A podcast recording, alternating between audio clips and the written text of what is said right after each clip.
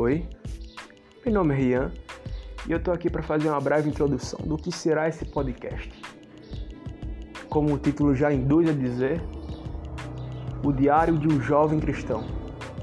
Então eu vou falar aqui sobre o que é, como é ser um jovem cristão, as mazelas, as dificuldades, as felicidades, os prazeres. Então eu vou compartilhar aqui com você alguns pensamentos eu vou compartilhar com você vivências, experiências da minha vida e também mensagens de Deus para sua vida. Então embarque comigo na mente de um jovem cristão.